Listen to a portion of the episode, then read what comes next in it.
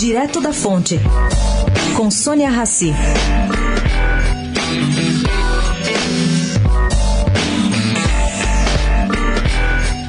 O governo Bolsonaro, segundo se apurou com fonte credenciada, não tem intenção de privatizar a Caixa Econômica. Entretanto, tem como objetivo trabalhar para abrir algumas empresas embaixo. O que quer dizer isso? Em um primeiro momento, montar IPOs tanto na Caixa Seguridade bem como na Caixa Cartões. Os moldes, ainda segundo a mesma fonte, serão parecidos ao que aconteceu na BB Seguridade em 2013 e na BR Distribuidora em 2017.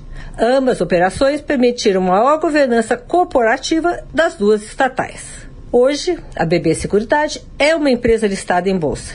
No futuro, será a vez da Caixa Seguridade. Sônia Raci, direto da fonte para a Rádio Eldorado.